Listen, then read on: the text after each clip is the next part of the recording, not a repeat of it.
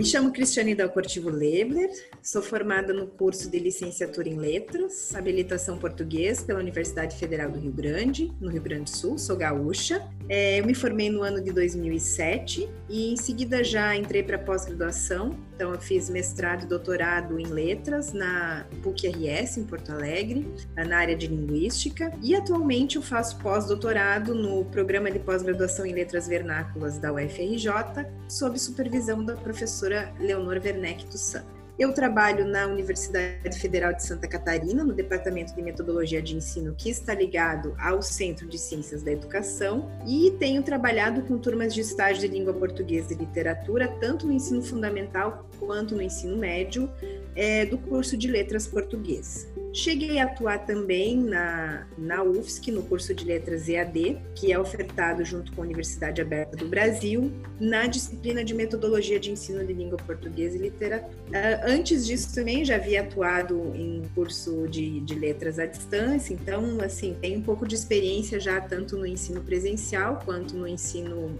na modalidade à distância.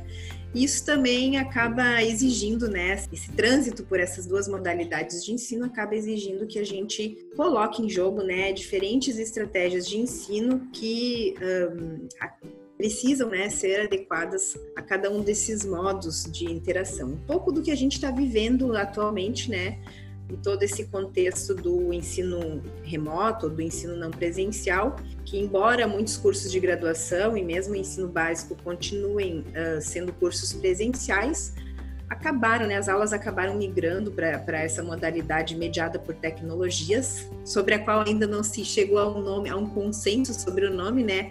Alguns chamam de atividades pedagógicas não presenciais, outros chamam de ensino remoto, mas enfim, esse modo né, de, de mediar a aprendizagem por meio uh, da tecnologia. Então, essa é um pouquinho da minha trajetória. Já trabalhei, uh, sempre trabalhei em cursos de letras, cursos de letras português, também ministrei disciplinas de morfologia, semântica e pragmática, fonética e fonologia, leitura e produção textual, tanto em curso de letras, a leitura e produção textual em cursos uh, superiores odontologia, é, outras licenciaturas. Então, tenho trabalhado, é, atualmente trabalho focada só no curso de letras, mas já tenho uma certa experiência com outros cursos e com outras, uh, outras disciplinas um, da formação de professores de português. Então, eu vou contar uma, uma experiência, especialmente, que eu tive na, no ensino superior, e, mas é uma experiência que pode é, perfeitamente ser adaptada para o ensino básico. Inclusive, foi uma proposta que motivou os alunos do curso de Letras Português a pensar em materiais que eles pudessem utilizar no ensino, uh, numa disciplina de língua portuguesa, né? E essa experiência, então, tem a ver com gamificação. E ela foi muito interessante porque ela foi uma experiência que motivou muitos estudantes a, a, a pesquisarem, eles se engajaram muito e a pesquisarem não só é, o conteúdo em si, né, mas também uma forma de transpor esse conteúdo e transformar esse conteúdo em um objeto de ensino para os estudantes, tanto do ensino fundamental quanto do ensino uh, médio. Então, essa, essa experiência se deu numa universidade no interior do Rio Grande do Sul, chamada Universidade de Santa Cruz do Sul, com alunos do terceiro período da disciplina de morfossintaxe. Então, era uma, uma, uma universidade uh, com curso de letras muito pequeno, os alunos uh, praticamente todos se conheciam, né? Em algum momento da faculdade, eles acabavam sendo alunos, né, da maioria dos professores, pelo fato de, de ser um curso pequeno.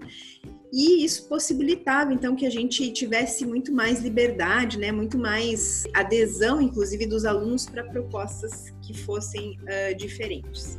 E nessa instituição, uma outra coisa interessante é que uh, os professores participavam de muitas formações, eram oferecidas muitas formações sobre metodologias uh, de ensino que fossem as chamadas metodologias ativas como a metodologia da problematização, metodologia do arco, é, sala de aula invertida, instrução por pares. Então, são alguns exemplos né, de metodologias ativas, a própria gamificação, que são muito usadas nas, nos cursos EAD ou nos cursos uh, híbridos.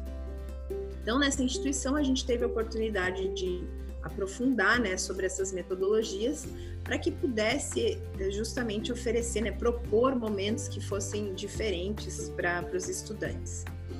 Então, nessa, nessa disciplina que eu ministrava, que era morfossintaxe, acho que foi no, no primeiro semestre de 2018, uma parte dos, do, dos conteúdos da disciplina era a parte de morfologia do português. Então, toda a morfologia derivacional, morfologia flexional, dos verbos, dos nomes. E a gente fez então um estudo teórico uh, relativamente detalhado, né, sobre, sobre esses conteúdos.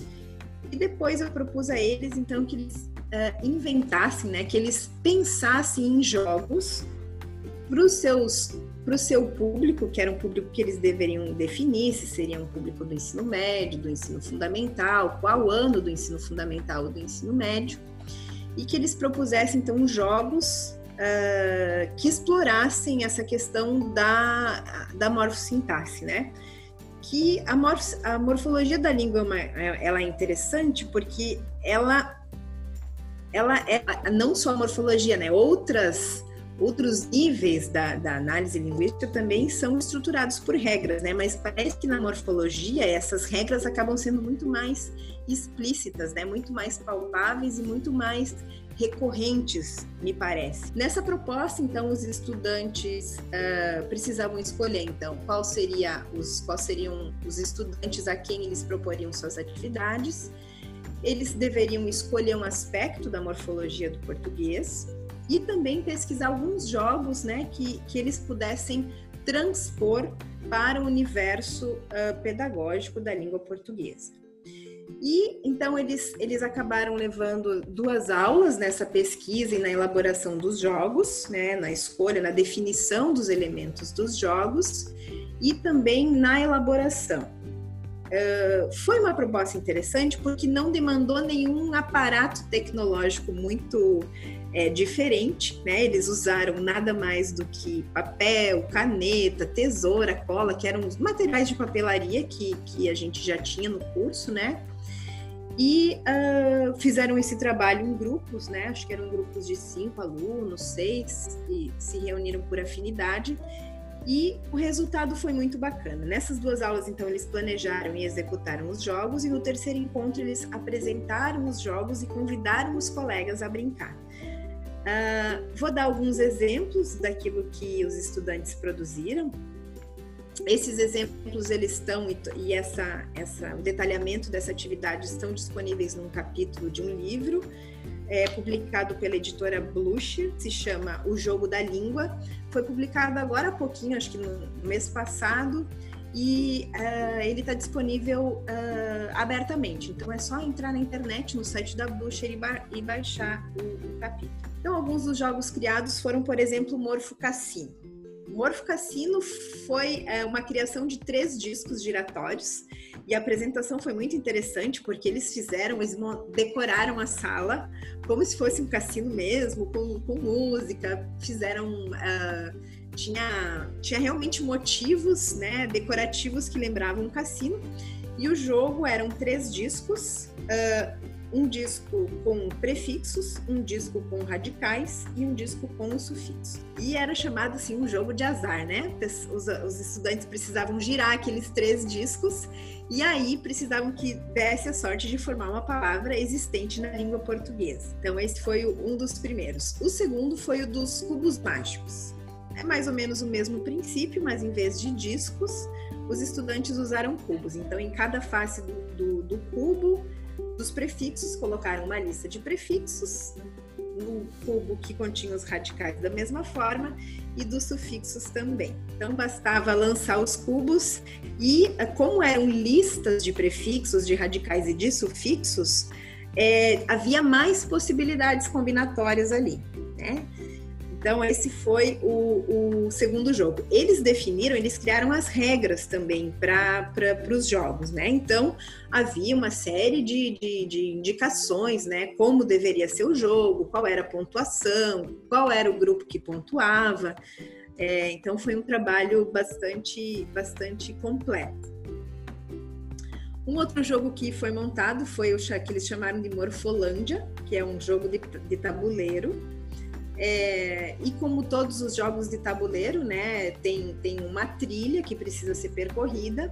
E para que se avance nessa trilha, é preciso que se responda de maneira correta a determinadas perguntas. Então, eles montaram cartas que continham uh, perguntas a respeito da morfossintaxe do português e os jogadores que acertavam as respostas podiam avançar.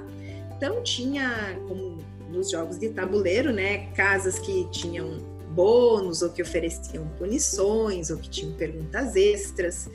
Então foi um, um jogo também que, que foi. E, e, os materiais ficaram muito interessantes, porque ficaram muito coloridos e, e, apesar de não terem sido feitos no computador, terem sido feito, feitos à mão, ficaram materiais muito atrativos visualmente também. É, um outro jogo que eles propuseram também foi o Stop, que é um jogo que já é usado, já, já tem outras temáticas, né? E eles adaptaram para o ensino de língua. Então, a temática do Stop que eles montaram foi a derivação. É, então eles tinham, precisava ter simplesmente uma tabela num papel para cada um dos jogadores. Então havia algumas colunas. Na primeira coluna tinha o radical, uh, na segunda tinha o tipo de derivação e uh, também a, a, uma coluna destinada a anotar a pontuação do jogador. Então, em vez de dizer uma letra, como tradicionalmente se usa no, no jogo de stop, pelo menos no Rio Grande se usava no Rio Grande do Sul, né? uh, se dizia um radical. Então, se dava um determinado radical e precisava, então, preencher essa tabela de acordo com uh, os tipos de derivação que estavam uh, anotados nessa tabela, que poderia ser prefixal, derivação sufixal, poderia ser uh, prefixal e sufixal, enfim. O jogo poderia, inclusive, ser adaptado para outros tipos de. para outros elementos da morfossintaxe que não necessariamente a derivação. Ainda um outro jogo que eles propuseram, eles chamaram de Se Vira nos 30, né? Fazendo alusão às brincadeiras do programa do Faustão, que havia uma série de perguntas, eles puseram uma série de perguntas em cartões, né? E. Uh, o aluno teria então 30 segundos para responder a essas a cada uma dessas perguntas que, que estava no, nesses cartões. E também propuseram outros jogos, como quebra-cabeça morfossintático, então tinha prefixos, é, radicais e sufixos. E esse jogo do quebra-cabeça ele é particularmente interessante porque uh, a partir de um número limitado de prefixos e de sufixos, a gente pode formar uma imensidão de palavras. Então, esses jogos, eles são interessantes e eles, eles foram interessantes não só para os meus estudantes pensarem em outras maneiras de propor o estudo da língua, uh, como também para os seus estudantes perceberem como, como a língua se organiza, né? como a língua funciona. E para os meus estudantes também foi uma maneira de eles estudarem a, a, a tudo aquilo que sobre o que a gente havia, havia conversado nas aulas, porque para que eles propusessem os jogos, eles precisavam ter um domínio muito mais claro daquilo, não era uma mera decoreba, né? Algo que eles precisavam saber para uma, uma, um evento como uma prova, por exemplo, né? Então eu achei uma atividade muito interessante porque ela promoveu um estudo uh, o conhecimento do, do estudante de letras sobre o seu objeto, uma reflexão sobre a transposição desse objeto de conhecimento com um objeto de ensino e também uma adaptação, né, uma, uma, uma, um planejamento de uma atividade que levasse em consideração um público específico, que muitas vezes a gente fica pensando em adaptações, né, em atividades voltadas para o ensino, mas acaba perdendo um pouco essa, essa, esse elemento super importante que é esse outro, né, esse outro para quem a gente planeja as nossas aulas. Então, essa está entre as atividades mais interessantes que eu propus e que mais me motivou. E a repercussão na universidade foi muito interessante também, porque aí, é, como era um curso pequeno, todo mundo ficou assim, os, os alunos compartilharam as experiências e foi muito legal. E, inclusive, é uma atividade que pode ser transposta para outras línguas, que não só o português, né? ela pode ser adaptada para qualquer outra língua, né? Qualquer língua tem uma, uma estrutura morfossintática que pode ser explorada por meio desses jogos. Então, como sugestão para quem está se formando, é, eu resumiria em uma: continue sempre estudando, né? Estudando não só sobre os conteúdos propriamente, né, da, que são objeto da área de formação, no caso, nosso caso aqui especialmente a letras, mas estudando outras possibilidades de uso de tecnologia. Esses jogos, por exemplo, que foram bolados com papel, caneta, cola, tesoura, poderiam muito facilmente serem transpostos para meios digitais, né? Existem vários aplicativos, existem sites que permitem que a gente é, crie formas uh, de talvez, não sei se mais dinâmicas, né? Mas às vezes diferentes daquilo que, que é o cotidiano. É claro que a tecnologia não é a panaceia, não é a, a, a o remédio para todas as doenças. E também só o uso da tecnologia no cotidiano, no cotidiano do ensino, acho que pode se tornar cansativo. O interessante é que se mescle, né? Momentos em que se usam as novas tecnologias com momentos que se usam as velhas tecnologias, porque muitas vezes nada é mais eficiente do que um giz e um quadro para gente. E é possível dar aulas maravilhosas usando somente giz, quadro e voz. Então, acho que uh, estar sempre aberto, estar sempre estudando, permite que a gente também tenha condições de ousar na sala de aula, experimentar novas metodologias, conhecer hum, a pesquisa no Brasil na área de linguística e literatura, ela é muito vasta. Existe muito material voltado para o ensino básico, para professores.